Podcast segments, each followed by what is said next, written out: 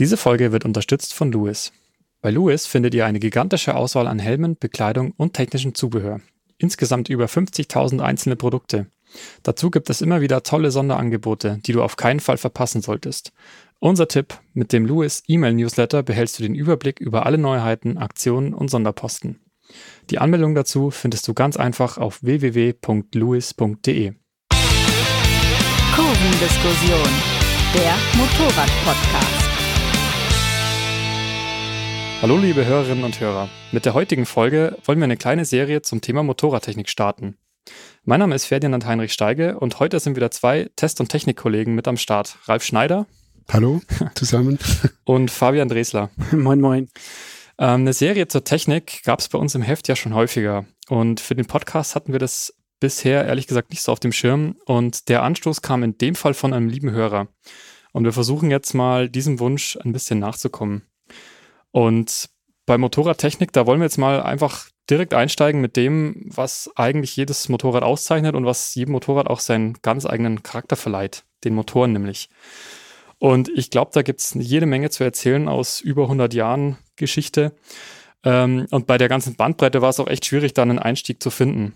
Und um das Thema jetzt auch für uns nochmal zu framen, äh, greife ich einfach mal die ursprüngliche Hörerfrage auf, die da nämlich war.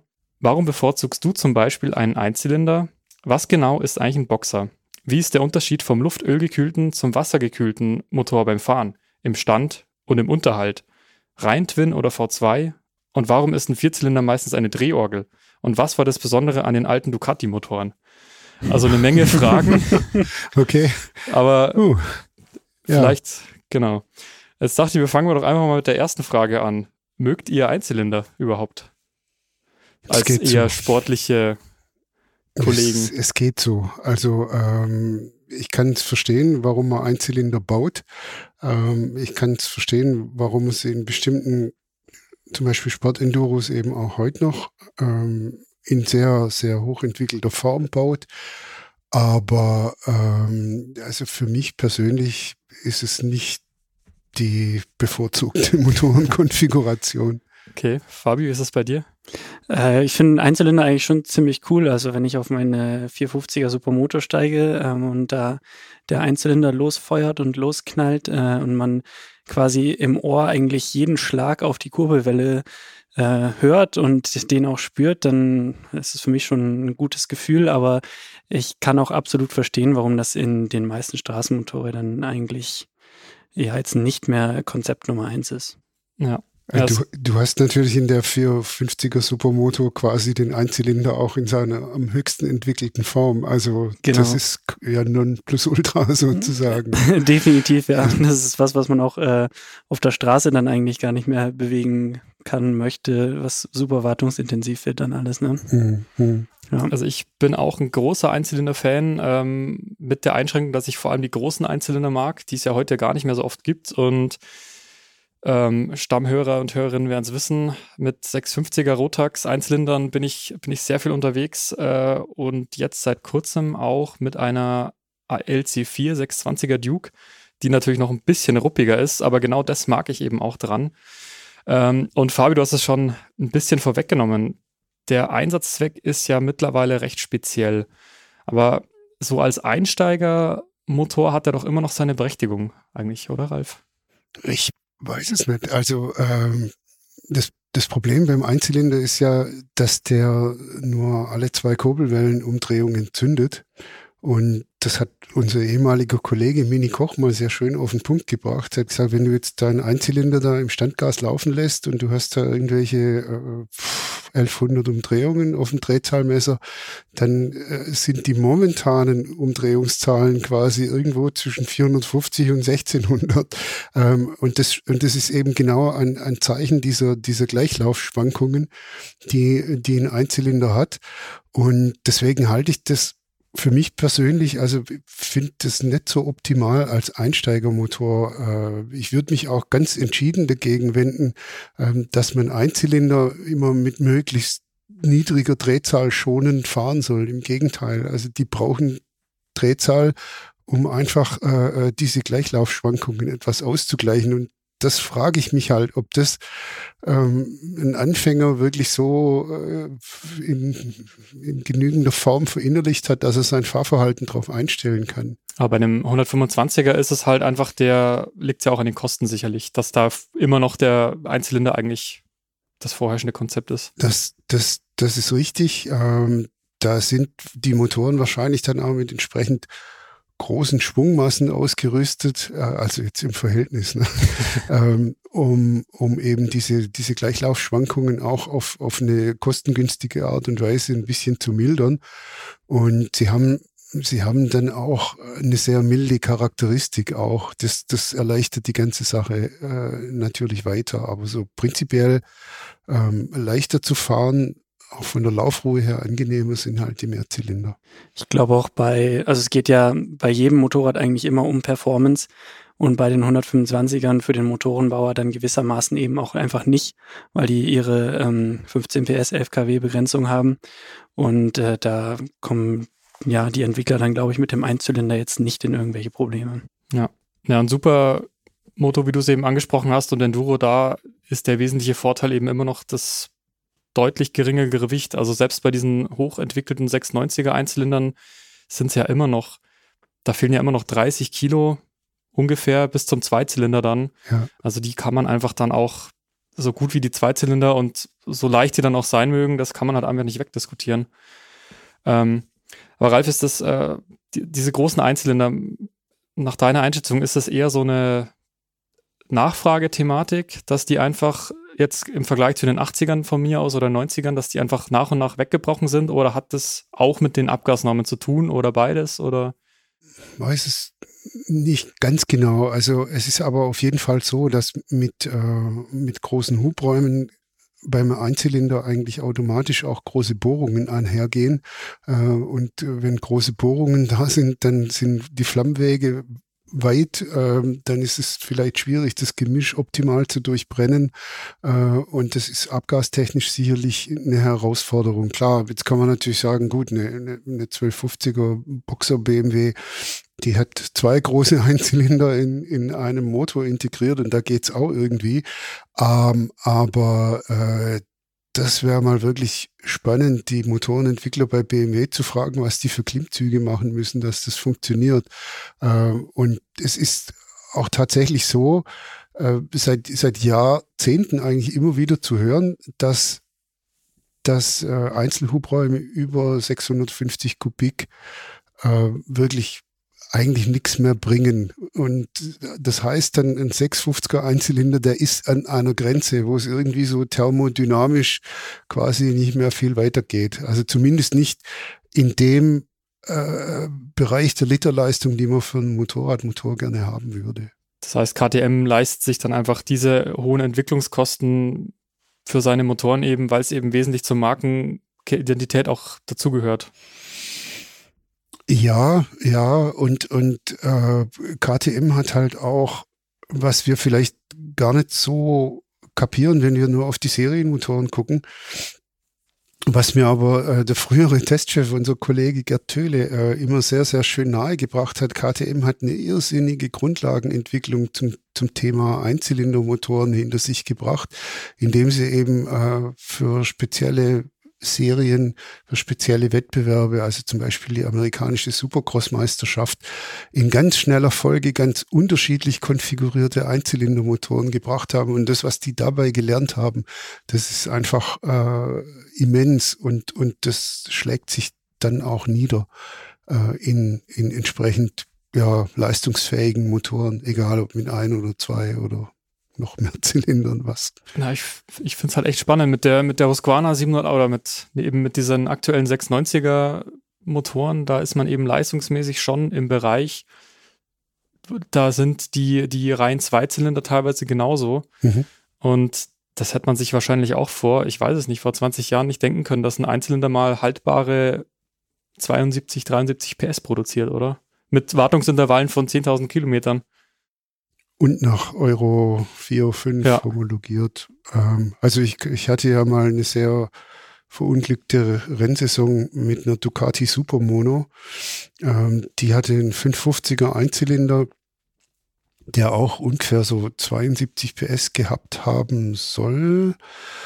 Äh, und das war ein Wahnsinnsaufwand. Da musste man also Flugbenzin fahren und jede, jede äh, technische Abnahme war ein Zitterspiel, weil das Ding halt wirklich sämtliche Scheiben rausgedrückt hat, die irgendwo in 100 Meter Entfernung in den Fenstern saßen. äh, und und man hat da irgendwie getrickst, um, um die Geräuschnorm zu kriegen. Äh, und heute ist es halt so, kaufen eine 96er, fahr Tankstellensprit, das ist legal leise ist an Abgashomologation, wie sie es gehört. Und, äh, und trotzdem wirklich den Druck, den die Ducati damals vielleicht hätte haben sollen. Hm. Also da hat sich schon immens viel getan, ja. Aber unterm Strich bleiben wir dabei. Ein Eintopf bleibt Geschmackssache. ähm, wir hören noch mal kurz rein. Ihr Hörer könnt ja mitraten. Ich bin gespannt, ob ihr das erratet, was das für ein Motorrad ist.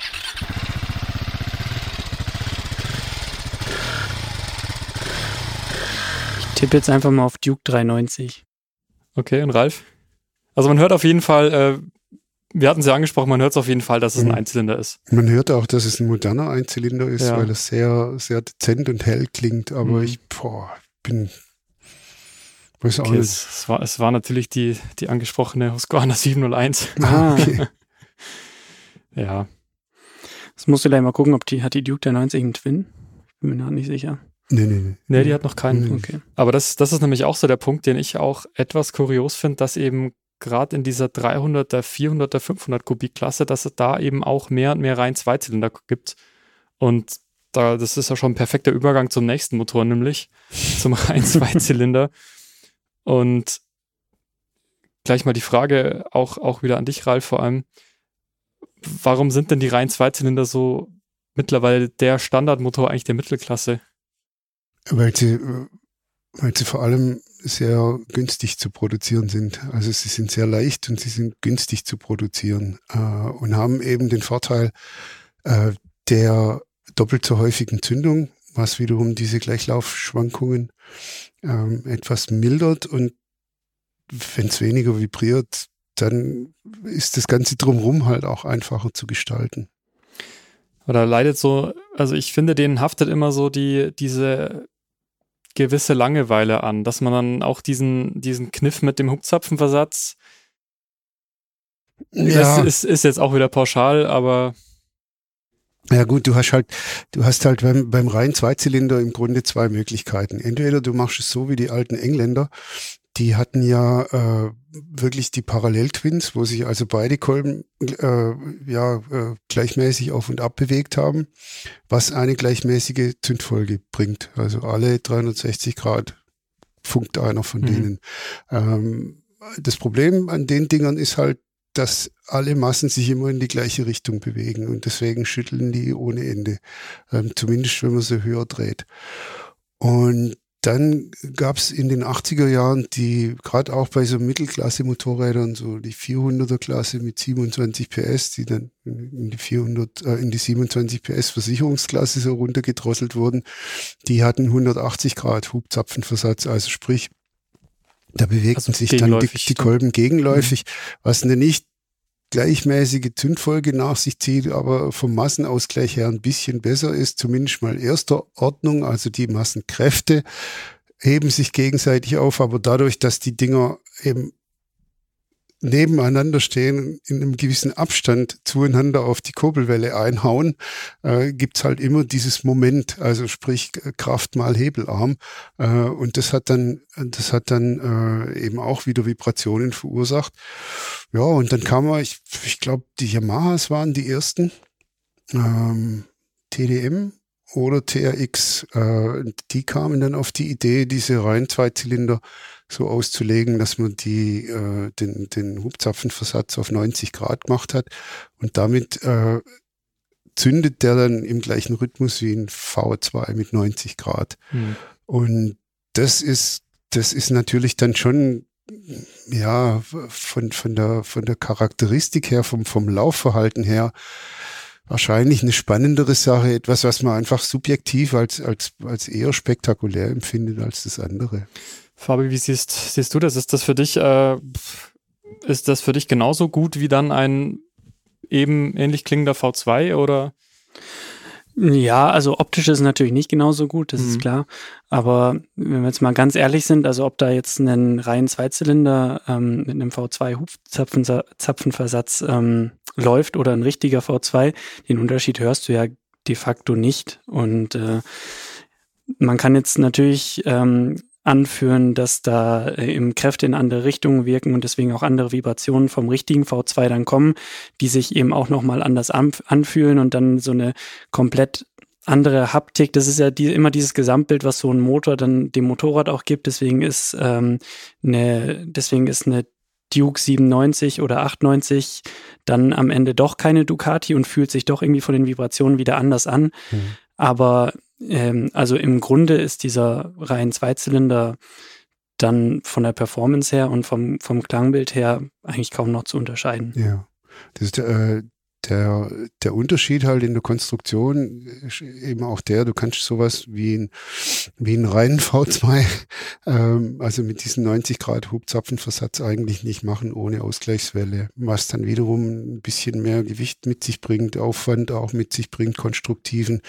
Ähm, und die Laufkultur, die in 90 Grad V2 bietet sozusagen, die bietet er aus sich selber heraus, also ohne, ohne irgendwelche Tricks äh, äh, wie Ausgleichswellen, die ihn dann noch ein bisschen kultivierter machen oder die, die dann äh, dazu beitragen, die, das Vibrationsaufkommen äh, sozusagen so zu gestalten, dass man das als besonders, besonders anregend empfindet.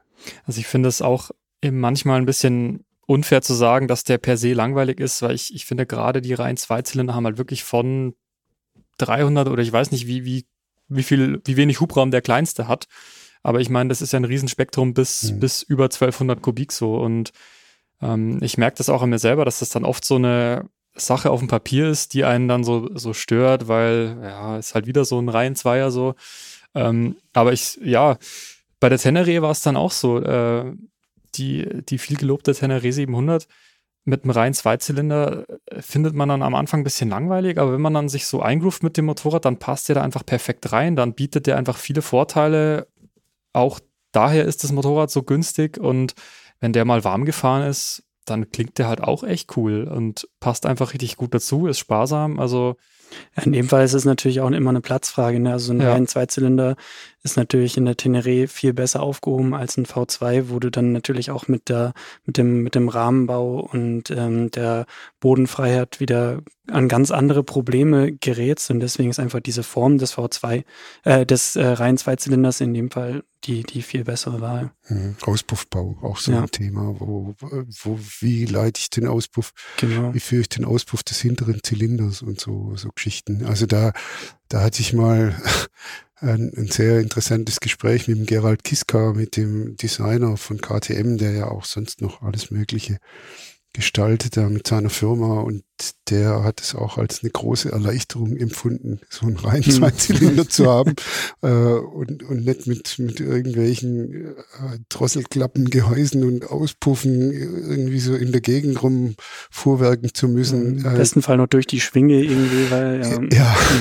und äh, also das, das, das hat dann, hat dann schon Vorteile und dann eben auch die, die Geschichte, weshalb der ja wirklich auch trotz Ausgleichswelle relativ günstig zu produzieren ist. Du musst halt die Dichtflächen nur einmal fräsen. Du brauchst nur eine Steuerkette, ja, nicht wie beim V22. Das macht genauso günstig dann, ja. Ja. Ähm, und ob ich jetzt eine Nockenwelle fräse, die noch die Nocken für einen anderen Zylinder dabei hat oder nicht, äh, das ist jetzt auch nicht so wild, aber beim V2, wenn ich es richtig machen will, brauche ich halt vier von den Dingern und so, das, das, das addiert sich dann halt alles. Ich, ich fand den Aspekt auch interessant, so in der, in der Vorrecherche, dass, dass ein rein Zweizylinder ja nicht nur den V2 oft ersetzt oder ersetzt hat jetzt, also ersetzt zum Beispiel in der Afrika Twin, die ja früher immer V2 hatte, sondern der ersetzt ja teilweise eben auch Einzylinder in der Teneré oder sogar die kleinen Vierzylinder. Also das ist echt ein sehr, sehr universelles Konzept eigentlich. Und ich habe dann auch in, in dem, also ich habe für das, für unser Reisemagazin Ride habe ich eine kleine Motorenkunde auch äh, auf zwei, drei Seiten geschrieben letztens und da war mein kleines Fazit, äh, dass es den Reihen Zweiern eigentlich bis auf das V2 Prestige fehlt denen eigentlich an nichts. Ja, bin ich bei. so ja. also das ist natürlich jetzt äh, ein Fazit, was ähm, irgendwie eine Reibungspunkte bietet. Da gibt es eine Sicherheit, Sicherheit Leute, die da anderer Meinung sind, äh, weil sie eben einfach ihre ihren Ducati V2 äh, so sehr lieben. Mhm. Aber ähm, so aus Performance-Sicht, denke ich, kann man das schon so sagen. Werbung. Unser Unterstützer Lewis ist außerdem für besten Kundenservice bekannt. Ein Beispiel dafür ist die kostenlose Lewis Card. Mit der bekommst du erstens auf fast alle Produkte drei statt zwei Jahre Garantie. Zweitens nimmst du ab dem ersten Einkauf automatisch am Jahresgewinnspiel teil. Der Hauptgewinn dieses Jahr eine Kawasaki ZH2. Drittens bekommst du Vergünstigungen auf viele Partnerprodukte, zum Beispiel wenn du die Zeitschrift Motorrad abonnierst. Außerdem schreibt dir Lewis bei jedem Einkauf Rabattpunkte gut. Unser Tipp daher, hol dir kostenlos die Lewis Card auf www.lewis.de. kommt natürlich wieder die, die entsprechende Klangprobe. Bin gespannt, ob ihr das. Äh, ich glaube, in dem Fall werdet ihr es erkennen, ob es ein Reihenzweier ist oder ein V2.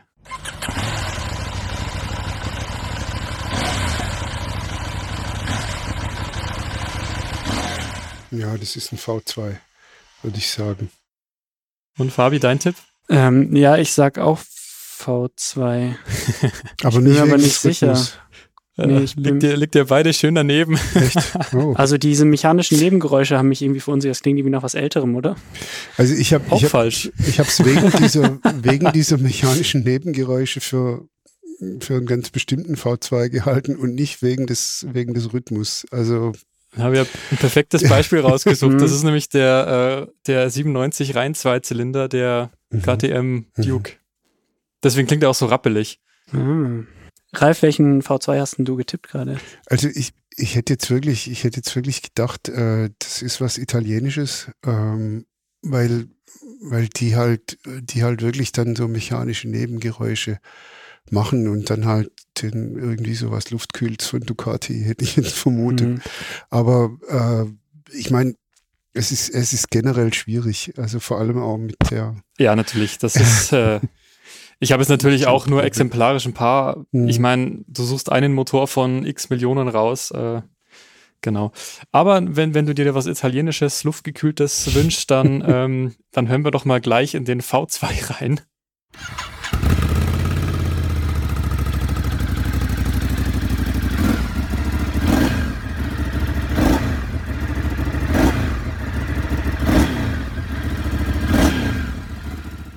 Ja, da spricht der also, Auspuff etwas energischer. Also Italienisch und V2 bietet ja immer noch äh, etwas Auswahl. Was, was schätzt ihr, war das?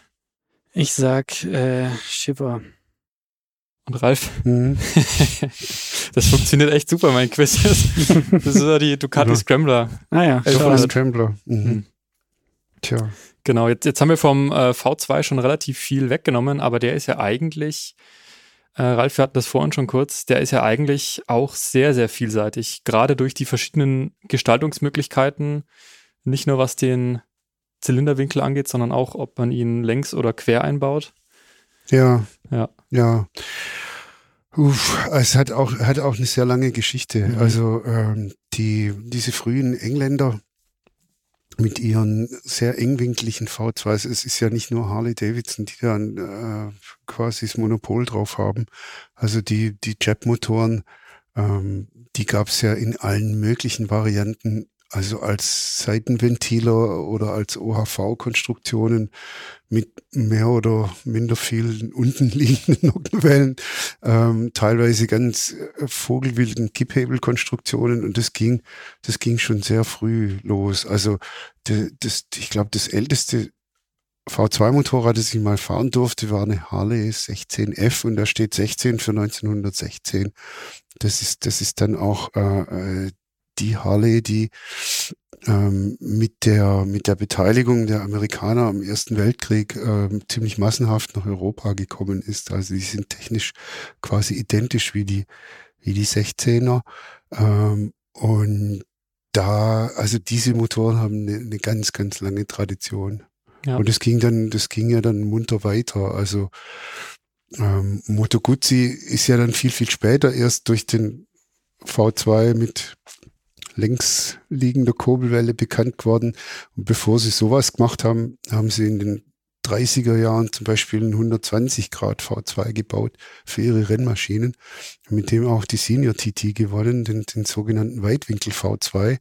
Ähm, ja, es, also das hat Varianten, äh, Ausprägungen äh, und, und äh, konstruktive Unterschiede gegeben in der V2-Historie, die könnten wir, glaube ich, in 100 Stunden ja. Podcast aufführen. Ja, eigentlich generell, das, das, das ist uns ja auch schon jetzt vorhin aufgefallen im Vorgespräch, dass, dass diese Motoren eigentlich, ich meine, man reduziert sie einfach nur immer auf die Zylinderzahl oder auf mhm. die Anordnung, aber ich meine, das sind natürlich zig Stellgrößen, die da noch eine Rolle spielen. Also nicht nur Hubraum, Ventilsteuerung, alles Mögliche. Ähm, genau. Beim V2 ist es aber doch auch so, der gilt doch vielen als der perfekte Landstraßenmotor.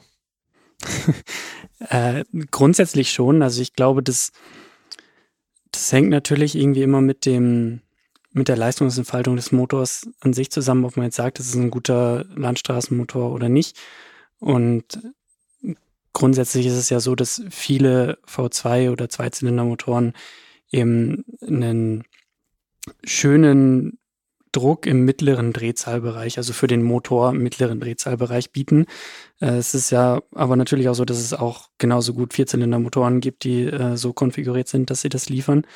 Aber ich glaube einfach aus dem, aus diesem Grund ist es so, dass der V2 als Landstraßenmotor sehr, ja, gehypt ist, eigentlich könnte man fast sagen. Es ist aber von der Charakteristik her natürlich ähnlich wie beim äh, wie beim reinen Zweizylinder würde ich jetzt gar keine großen Unterschiede sehen, ehrlich gesagt. Also der Vorteil ist eben, wenn wir jetzt wieder zurück zum Einzylinder gehen, dass man eben eine etwas bessere Laufkultur in niedrigen Drehzahlen erreicht, die jetzt aber auch noch nicht super ist. Und dass man oben raus einfach auch konzeptbedingt ein bisschen mehr Drehzahlreserve hat, weil wenn man sich jetzt mal vorstellt, so ein großer Einzylinder, muss ja immer gefüllt werden. Und äh, ich kann ihn pro zwei Kurbelwellenumdrehungen nur einmal füllen. Das heißt, ich brauche riesige Ventile, habe äh, große Bauteile und wenn ich jetzt einen Zweizylinder habe, dann kann ich ihn schon mal mit jeder Kur Kurbelwellenumdrehung ähm, kann ich da einen Brennraum füllen und kann deswegen einfach kleiner und leichter bauen. Deswegen ergeben, ergeben sich dann eben Drehzahlreserven oben raus, konzeptbedingt. Und deswegen ist ja der Zweizylinder an sich, jetzt würde ich sagen, nicht nur der V2 ähm, dann eine gute Wahl, wenn man eben sowas, sowas ja. machen möchte. Es, es, kommt aber wirklich auch immer auf die konstruktive Auslegung an. Also du kannst mit dem, mit dem V2 im Grunde alles Mögliche machen. Also ich, ich meine, nicht ohne Grund äh, sind die langsamsten, in Anführungszeichen, was die Drehzahlen anbelangt, äh, äh, Motoren, die wir so haben, die wir so kennen. Ähm, die großen amerikanischen Cruiser-Motoren, das sind ja im Grunde auch alles V2. Äh, und genauso äh, kannst du aber, das ist ja noch gar nicht so lange her, äh, ein V2 haben, der boah, mit 190, 192 PS ähm, und, und Drehzahlen selbst im Serientrim bis 12.000 Umdrehungen ähm, ja ein richtiger Sportmotor ist, mit dem er eigentlich dann bis bis vor kurzem auch in der Superbike WM konkurrenzfähig sein konnte. Also von ja, daher. Ducati meinst du jetzt? Ja, mhm. also es kommt, es kommt wirklich auf die, auf die Konfiguration an und ähm, was die, was die bauartbedingten Vorteile gegenüber dem Einzylinder anbelangt. Ähm, ich bin da mal draufgekommen durch die Lektüre da des, des Buches vom alten Helmut Hütten mit den schnellen Motoren seziert und frisiert. Der hat mal so eine Vergleichstabelle aufgestellt und hatte dann 500er Einzylinder, 500er Zweizylinder und 500er Vierzylinder äh, mit immer annähernd gleichem Bohrungs-Hub-Verhältnis, also nicht Bohrung-Hub gleich, das geht ja gar nicht, aber das Verhältnis gleich. Und äh, das ist dann tatsächlich eben auch so, dass durch stärkere Aufteilung des Hubraums eine höhere Leistung erzielt werden kann bei gleichem Hubraum. Und das liegt einfach, das ist, das hat hauptsächlich geometrische Gründe. Ähm, ich habe mir das mal rechnen lassen von, von unserem Kollegen, vom Carsten Schwers, aber ich weiß jetzt den Faktor nicht genau. Ich glaube 1,2 ist der.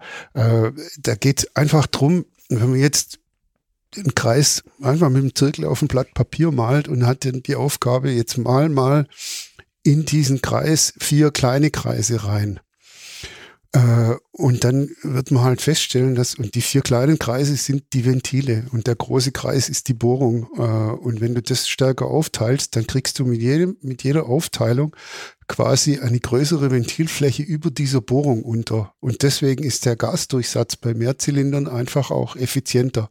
Das heißt, ähm, ein Zweizylinder kann gegenüber dem Einzylinder theoretisch, glaube ich, das 1,2-fache an Leistung produzieren mit ansonsten annähernd gleichen Parametern, also Steuerzeiten, äh, Ventilgrößen im Verhältnis zum Einlasstrakt und zum Aulasstrakt äh, oder zum, zum Durchlass der Drosselklappen oder des Vergasers und so.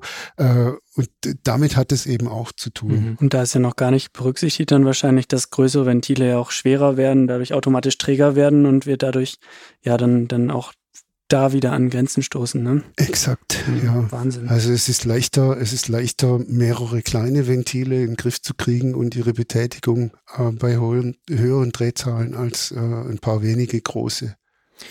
Genau. Aber heute ist der, der Zweizylinder ja doch eher also eher in den höheren Hubraumklassen angesiedelt. Also ich meine, die, wir schreiben es bei jedem Vergleichstest, in dem die eine Suzuki teilnimmt, dieser V2 mit 650 Kubik, äh, den die einfach immer noch seit 20 Jahren hegen und pflegen. Aber abgesehen davon, ich meine, dann haben wir noch es gibt sogar 125er V2s noch irgendwo so ganz exotische Sachen. Es, es gab eine, eine, eine Honda Varadero 125 mit ja. dem V2-Motor. ja, also ja. ich denke, dass das hat, das hat einfach was mit, ähm, mit dem Verhältnis zwischen äh, Verkaufspreisen die du in einem, in einer jeweiligen, im jeweiligen Segment erzielen kannst und den konstruktiven Aufwand zu tun. Ja. Also mit, mit einer 650er, das ist halt schon mal ein amtliches Motorrad, da kannst du schon auch ein paar tausend Euro dafür verlangen ja. äh, und so einen relativ aufwendigen Motor dann halt in Gottes Namen da reinmachen. Ähm, ich glaube, wenn die den Motor nicht im Regal hätten und wenn der auch nicht so gut wäre, weil das ist wirklich ein großer Wurf in meinen Augen, dieser, dieser kleine 650er, klein in Anführungszeichen, äh, dann würden, dann würde Suzuki sowas aber heute auch mhm. nicht mehr machen.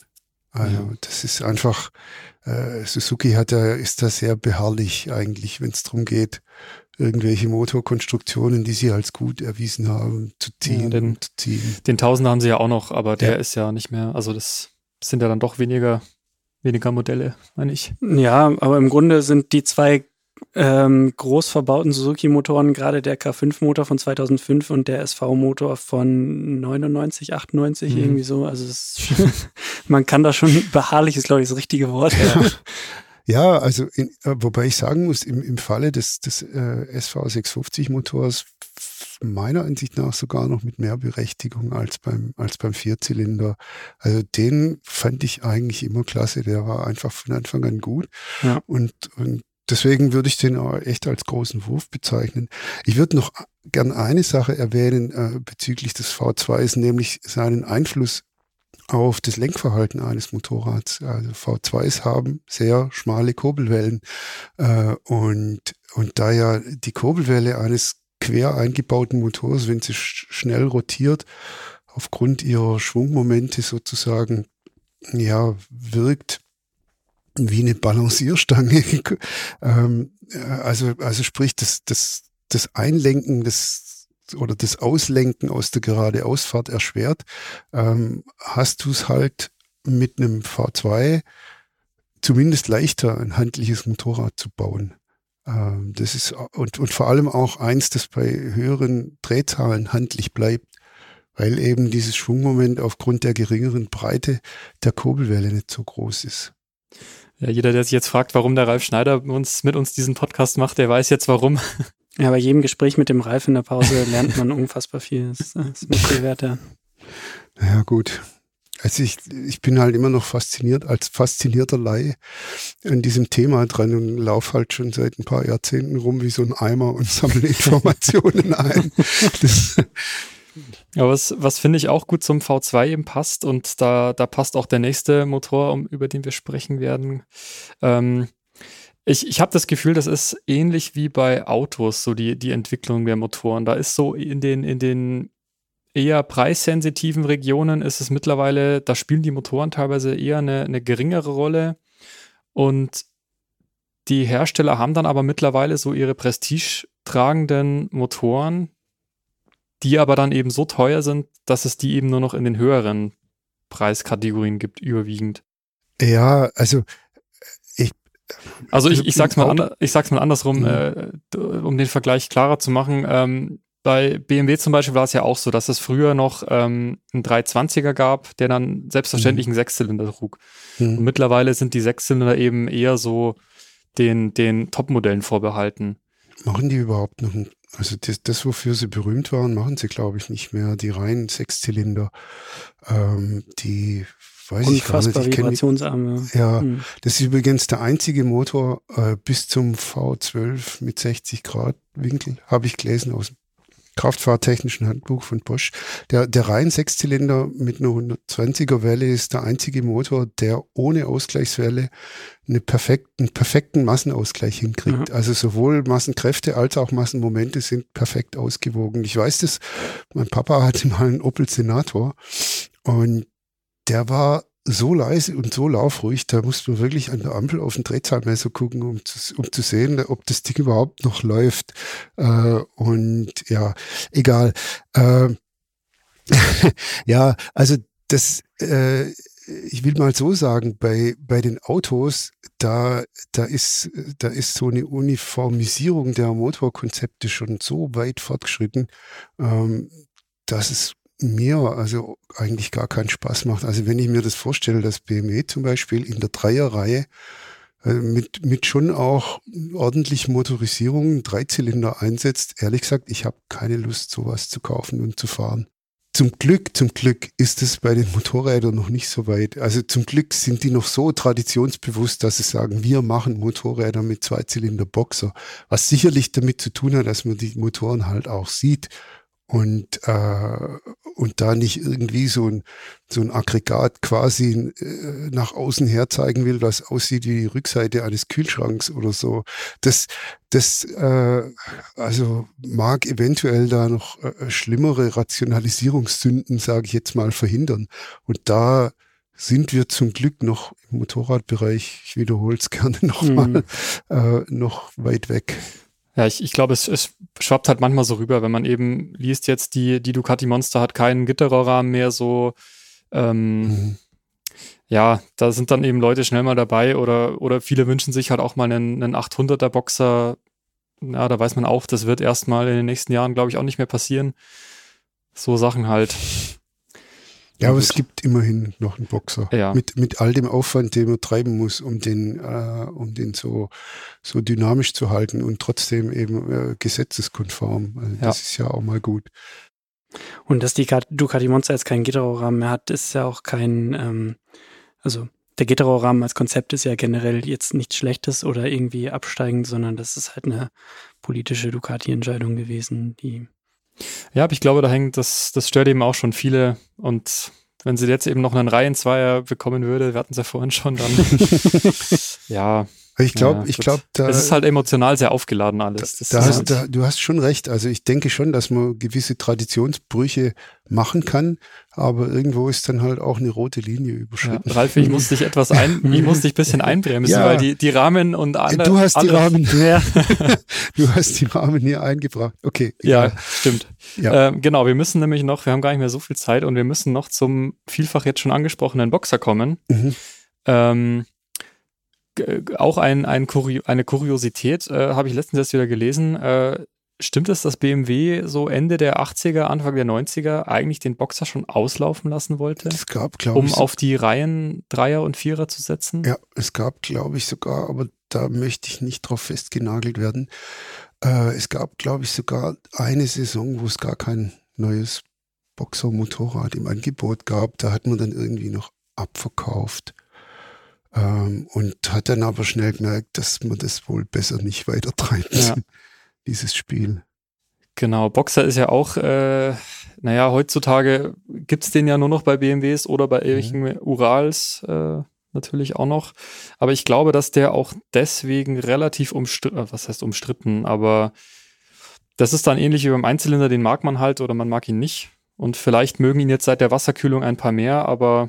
Hm.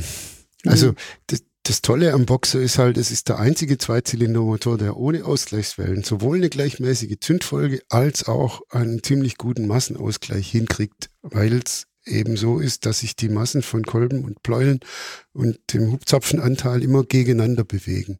Und, äh, und das Einzige, was du da halt hast, das sind wieder die Momente, weil die, diese beiden Zylinder, die brauchen ja gegenüberliegende Hubzapfen und die haben dann auch so einen gewissen Abstand voneinander und da entsteht ein kurzer Hebelarm. Und der macht dann das, was man beim, bei einem Boxer äh, als, als Vibration eben dann empfindet. Und BMW hat ja schon seit 2004, glaube ich, ja, das war die erste 1200, da haben sie ja noch zusätzlich eine Ausgleichswelle drin. Ähm, aber das war eigentlich der Ursprung ähm, des, des Boxers, des Karl Benz hat den, glaube hat den ersten gebaut, der hieß damals Kontramotor. Mhm, ja, weil, weil er gegenüberliegend. Genau, ja. weil, weil die sich so gegeneinander gearbeitet haben. Ähm, der Grund war wirklich eben dieser sehr, sehr schöne, sehr gute Massenausgleich und gleichzeitig eben kombiniert eben mit einer, mit einer gleichmäßigen Zündfolge. Also du hast dann eben wenig Gleichlaufschwankungen und äh, den recht guten Massenausgleich. Aber jetzt am, am Beispiel dieser, dieser ganzen äh, 90-Reihe, die ja den luftgekühlten oder luftölgekühlten Motor nochmal ja, quasi wieder aufgelegt hat, da merkt man ja auch schon, da war dann eben bei 110 PS, war dann eben leistungsmäßig schon langsam das Limit erreicht. Ich meine, es gab dann noch die HP2 Sport, die hatte dann, glaube ich, 133 PS, hm. aber das war eben genau dieser Punkt, warum warum es dann eben diesen wassergekühlten Boxer gab. Das hatte mit den Abgasgeschichten zu tun. Also Luftkühl mit luftkühlten Motoren kriegst du das nicht so gut hin, aus verschiedenen Gründen. Äh, strengere Abgasnormen. Und äh, das, ja, also der HP2 Sportboxer äh, der hatte ein ganz, der hatte ganz aufwendig gefräste Zylinderköpfe. Also äh, wirklich, das waren nicht die Gussteile, sondern, sondern die hatten, die haben da so einen regelrechten Wellenschliff reingefräst in den Einlasskanal und äh, die Brennräume und ah, das war unglaublich aufwendig gemacht, das Ding. Ähm, und das, das, sowas kann man in Großserie nicht machen. Und ich denke aber, wenn, wenn man jetzt da nicht so, nicht so strenge Abgas- und, und, und Geräuschgrenzwerte hätte, dann könnte man auch so einen Motor äh, mit 120, 125 PS bauen. Und der wäre dann auch von der Zuverlässigkeit her nicht schlechter. Fabio, du bist ja die, sowohl die 90 als auch jetzt den, den wassergekühlten Motor auch schon öfters gefahren. Äh, taugt dir der oder ist das, gehörst du eher zu denen, die sagen, es ist halt Macht ja. dich überhaupt nicht an. Nee, mich macht das schon an. Ich muss sagen, ähm, beim, beim Boxer generell ist es grundsätzlich eben ein für mich weniger emotionaler Motor als ein V2, einfach weil Vibrationen und Klang anders sind. Äh, aber gerade der Shiftcam Boxer von BMW ist vielleicht der am heftigsten anschiebende Motor, den man jetzt gerade kaufen kann. Also dieser, dieser Shiftcam Boxer ist im Vergleich zu dem äh, 1200er Boxer vorher nochmal wirklich einfach eine, eine, eine andere Welt. Also das ist mit nichts zu vergleichen und das ist auch der Grund, warum so eine BMW GS immer noch einfach auch dreimal stärker sich anfühlt als eine Ducati Multistrada V4 zum Beispiel. Und ähm, das ist ja einfach ganz, ganz große Ingenieurskunst. Und auch wenn mir das Ding optisch überhaupt nicht gefällt und ich auch diese Boxeroptik ähm, im Motorrad überhaupt nicht mag, ist es schon, schon echt richtig, richtig geil einfach. Ja, es, es hat ja auch was für sich. Also mit der Wasserkühlung hin oder her. Ähm, dass, dass ein Motorradmotor seine Zylinder, vor allem auch die Köpfe, die ja sehr heiß werden, in den Wind steckt. Das finde ich, das hat so eine bestechende Logik für mich. Ja. Ähm, das darf auch so sein. Und das bisschen Luftwiderstand, ich meine, irgendwie, irgendwie muss es halt kühl werden. Also was ich halt auch, auch echt ganz gern mag am Boxer so, ich, ich fahre ja selber auch einen, ist ähm, auch so diese, dieser tiefe Schwerpunkt, sagt man ihm ja auch immer nach. Und, und ich finde halt auch einfach, der lässt sich so leicht fahren und hat aber trotzdem einfach so souveränen Druck. Also der ist einfach was für so alle Lebenslagen und, und was ich dann auch noch mal ganz, noch ganz gern mag, du kannst dann auch so deine Beine vorn drauflegen, du brauchst dann nicht so blöde Trittbretter so. Ja. Ja, also wie gesagt, gerade mit dieser variablen Ventilsteuerung, jetzt ist es wirklich so, dass das Teil dich schier überall durchzieht. Ja. Ähm, was mir noch so generell ein, ein Punkt wäre, ähm, ja, ihr merkt das ja schon, dass, dass eben, man kann jetzt nicht einfach sagen, V2 ist so, ein Reihenzweier ist so. Äh, findet ihr, man, man strickt manchmal auch ein bisschen zu viel Mythen um die Motoren und vergisst dann vielleicht den Rest, das, der, der ein Motorrad halt auch ausmacht? Fabian?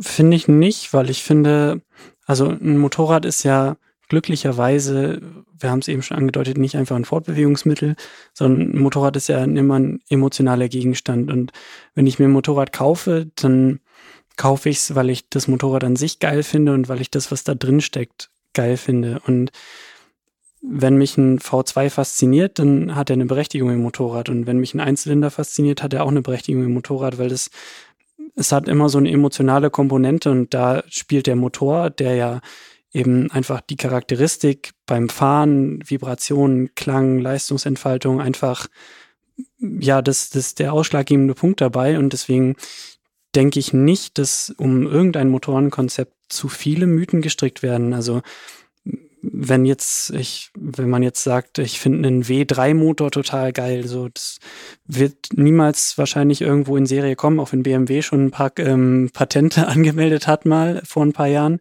Äh, dann, dann ist das nicht rentabel, aber so sagen umwoben und das ist auch faszinierend. Und deswegen finde ich eigentlich, ähm, man kann gar nicht genug Mythen um bestimmte Konto äh, Motorenkonzepte so herumstricken. Mhm. Also ja, für mich kommt es eigentlich hauptsächlich darauf an, dass, äh, dass das Ganze ein harmonisches Ganzes ist. Und da ist es dann auch schon fast egal, ähm, was für ein Motor da drin steckt. Also klar, wie, wie schon anfangs gesagt, in der Tendenz sind Einzylinder jetzt vielleicht nicht so mein absoluter Top-Favorit, aber ähm, wenn es den Konstrukteuren gelingt, das irgendwie so hinzukriegen, dass, dass ich mich da draufsetze und nach den ersten paar Kilometern merke, jo, das passt, das harmoniert, das ist in sich stimmig, das Ding, äh, das Fahrzeug, dann, dann ist das schon mal gut äh, fertig. Und da würde ich dann auch nicht hergehen und sagen, ja, das wäre jetzt aber noch schöner, wenn da ein Zweizylinder drin stecken würde oder, oder, oder. Ähm, das, das war eigentlich mir immer das Wichtigste. Und äh, ja, und die Mythen, Mai. ja. Ist ja doch mal, ist ja, beschränkt sich ja nicht nur auf, auf, auf, auf Motor. Also da wird ja immer viel in der eigenen Firmenhistorie dann gekramt, um. Äh, das, das ja. ist nämlich, das ist nämlich der Punkt. Also da bin ich dann wirklich der gelernte Historiker. Also ich kapiere, ich kapiere dann in vielen Fällen, dass die Dinger eine Geschichte haben und äh, man kann das dann nachvollziehen und man kann die Entwicklungsgeschichte ja dann auch nachzeichnen. Aber, aber mit Mythen und so habe ich jetzt nicht so viel am Hut. Mhm. Äh, also da ist echt drauf gepfiffen. ich finde das klasse. Wir haben noch ein Quiz offen und äh, naja, oh, nee. beim, beim Boxer äh, wird es jetzt einfacher, aber ich, ihr könnt ja trotzdem mal raten, was, welches Modell also, das dann ist. Raten wir jetzt Shiftcam oder nicht? Oder?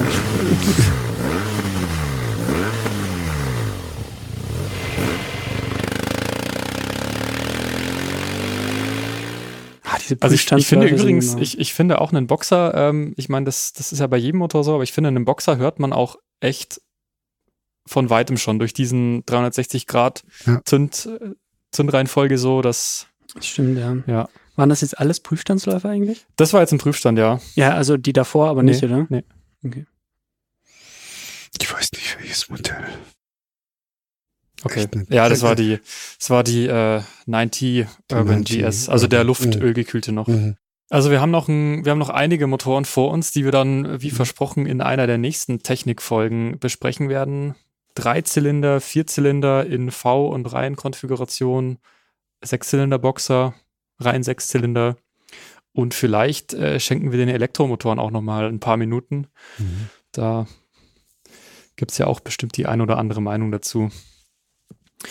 Äh, okay. euch, euch erstmal vielen Dank für eure Zeit und äh, euch danke fürs Zuhören. Ähm, wir werden äh, nicht nur über Motoren noch sprechen, sondern wie angesprochen schon auch noch über Fahrwerke, Elektrik, also alles mal so ein bisschen durchgehen, was so am Motorrad dran und dumm rum ist. Und zum Abschluss möchte ich nochmal kurz an unsere aktuelle Umfrage erinnern. Die findet ihr unter www.motorradonline.de slash podcastumfrage. Und wenn ihr daran teilnehmt, äh, verlosen wir unter allen Teilnehmern fünf digitale Jahresabos für die Motorrad-Kiosk-App. Aber wie immer freuen wir uns auch über Feedback per E-Mail, gerne an podcast.motorradonline.de. Danke und bis bald. Bis bald. Ciao. Ciao. Ciao.